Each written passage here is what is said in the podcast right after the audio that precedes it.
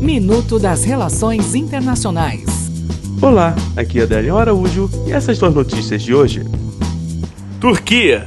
No segundo dia da ofensiva militar da Turquia contra militantes curdos no nordeste da Síria, o presidente Erdogan ameaçou dar por encerrado o pacto migratório assinado em 2016 com Bruxelas e permitir que refugiados sírios cheguem ao território europeu. Os comentários são uma resposta às críticas internacionais e aos pedidos dos países integrantes da União Europeia para que o governo turco encerre os ataques.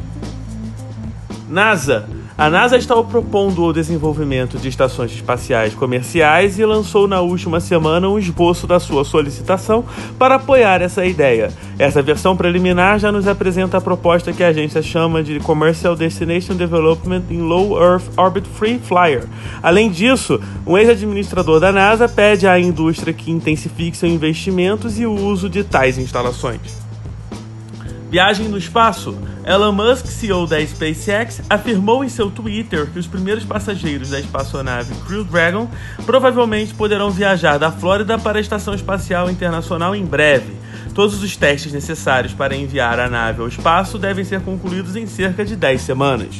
Até o próximo minuto.